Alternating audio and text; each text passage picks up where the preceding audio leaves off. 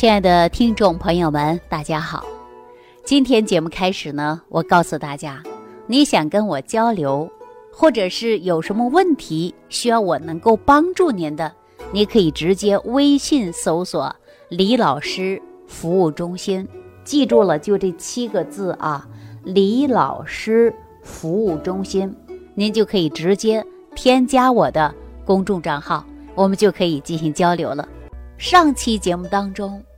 跟大家聊到了胃热，我相信大家有感触，因为中医讲到有寒有热，哎，热症跟寒症它是有区别的。如果听众朋友你刚刚听到这一期节目，你可能还不知道什么是胃热，我给大家最好的建议，你就回听。上一期节目，啊，上一期当中我们给大家讲到胃热，也给大家讲到了胃寒。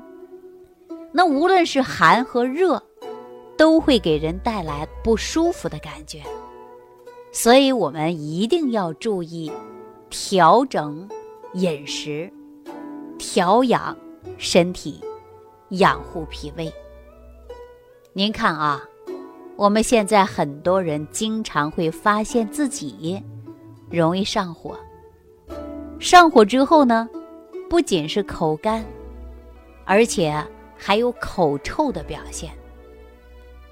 这样的症状出现呢，可能是胃火过于旺盛，所以说会有口干、口臭啊，然后会有一系列的症状产生。比如说，胃火过旺的人，很容易出现便秘，小便呐会发黄，舌头呢会红，甚至还会有黄色舌苔。大家可以对着镜子看一下你的舌头有没有发红，舌苔是不是发黄。嘴里边有没有感觉到酸臭的味道，甚至有一些苦味儿？这就是胃热呀。那你平时呢，喜欢吃冷饮，不喜欢吃热的食物？这心口窝这个位置啊，还会有烧灼之感。但是大家会发现一个问题，就是你吃饭的时候啊。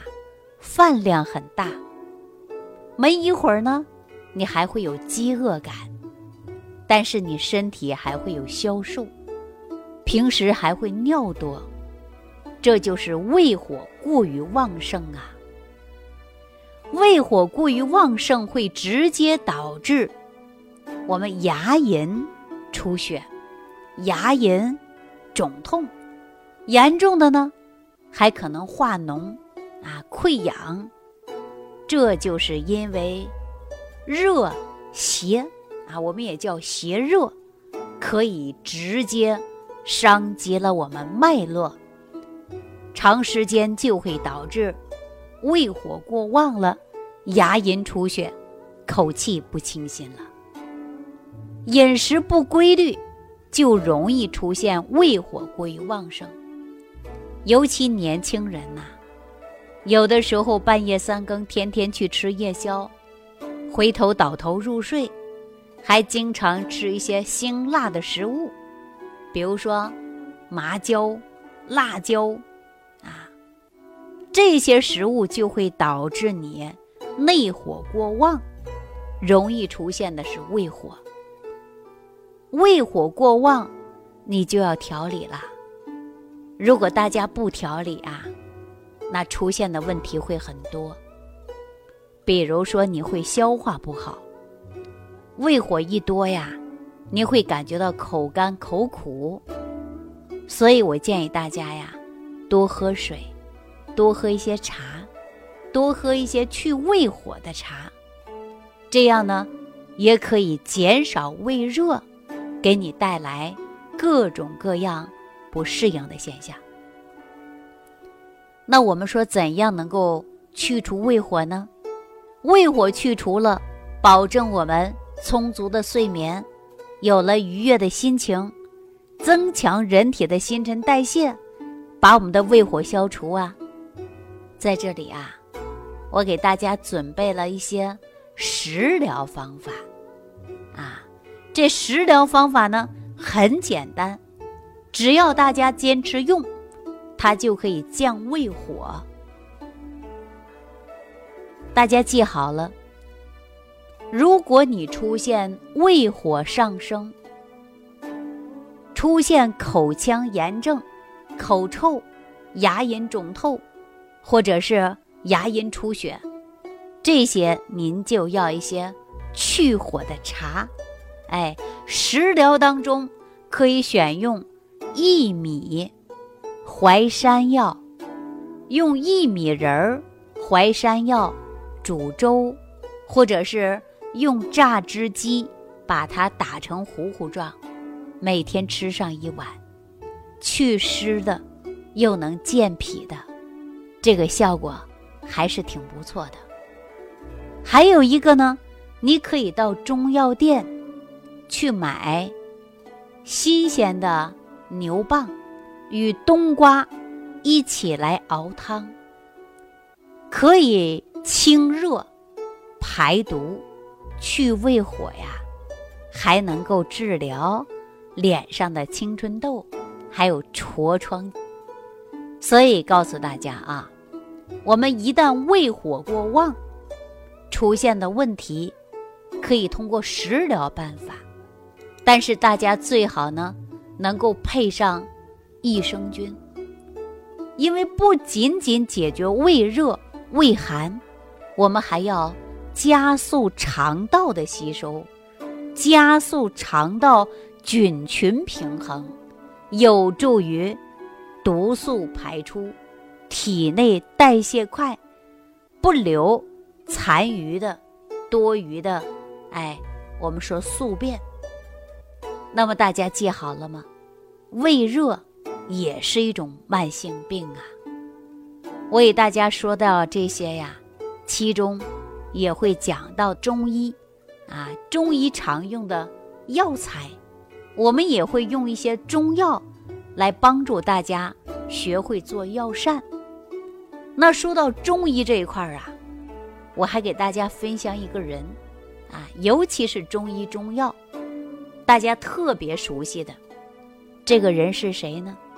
非常令我钦佩的，就是屠呦呦女士。屠呦呦女士啊，在二零一五年获得了举世瞩目的诺贝尔医学奖，因为她发现了青蒿素，为世界带去了健康。挽救了数以万计受疾病感染而失去生命的非洲人，也是屠呦呦女士做出了巨大的贡献，这是毫无争议的吧？为我们国家，尤其是我们中医领域，拿到了一个诺贝尔医学奖啊！她发现并提取了青蒿素，被称为中国神药。那么这件事儿啊，其实就说明了我们中医瑰宝已成为越来越多西方人所认可的，并且已经开始接受和应用了。那说屠呦呦获得诺贝尔医学奖这件事儿啊，我个人呢还是有心得和体会的。我跟大家说一说第一个体会啊，说屠呦呦女士啊。她能够发现，并且提取出青蒿素，源于他在几十年如一日的艰苦付出啊！我们说，你要想把一件事做成，你必须要有一个付出的过程。那屠呦呦女士没有获奖之前呢，她的家境很清贫吧？我看报纸上她家里的照片。还是老式的家具呢，他不为名利，甘心付出，才会有这样的成就啊！大家想一想，是不是？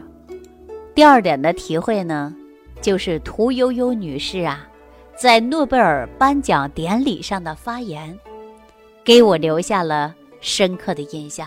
她的演讲稿题目叫《青蒿素：中医药给世界的一份礼物》。他在演讲当中啊，我还记着有这样的一段话啊，他说：“中国医药学是一个伟大的宝库，应当努力发掘。”加以提高，中医药学是从神农百草开始的，在几千年来发展中医，积累了大量的临床经验，对于自然的资源和药用的价值，值得我们有所整理归纳。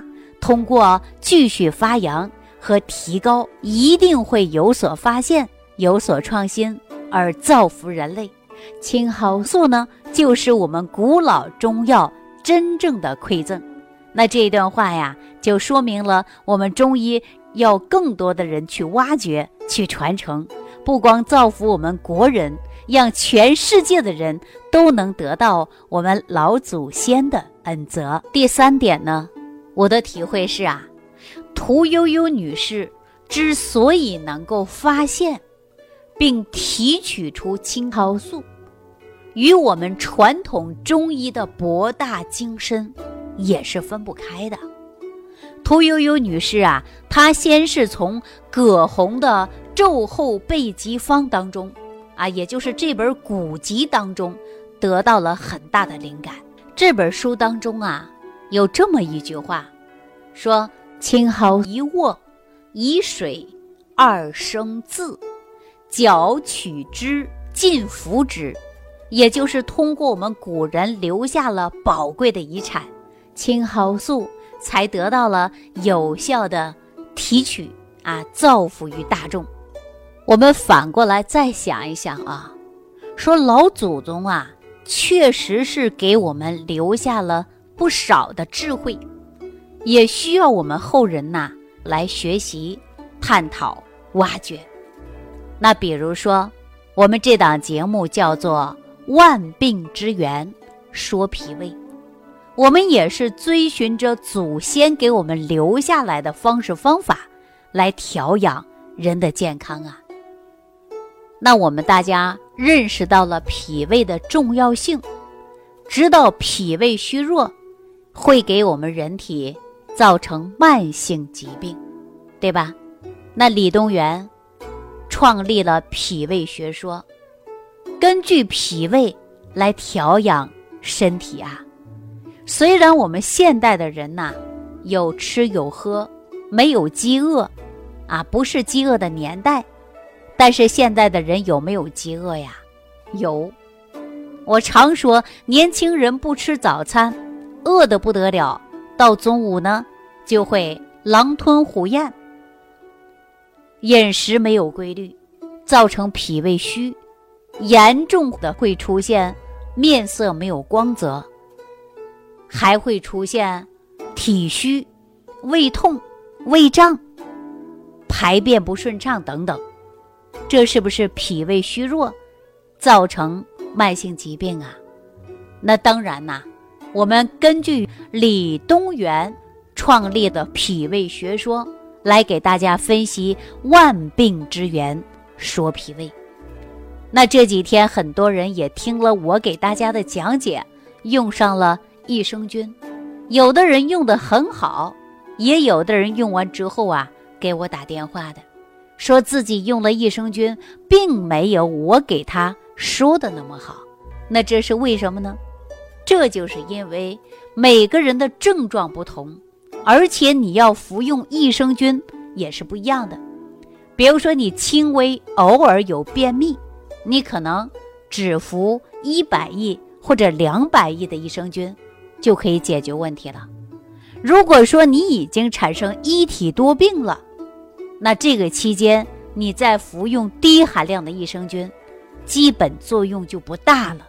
所以说，我们要服用高含量的益生菌来调节肠道，加速代谢，达到菌群平衡。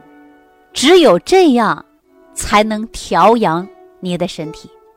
那我刚才说了啊，现在的年轻人呐，还有一些中年人呐，忙着工作、学习，却忽略了身体健康，连早餐都没有时间吃，出现了慢性的腹泻、腹胀，还有各种不舒服现象。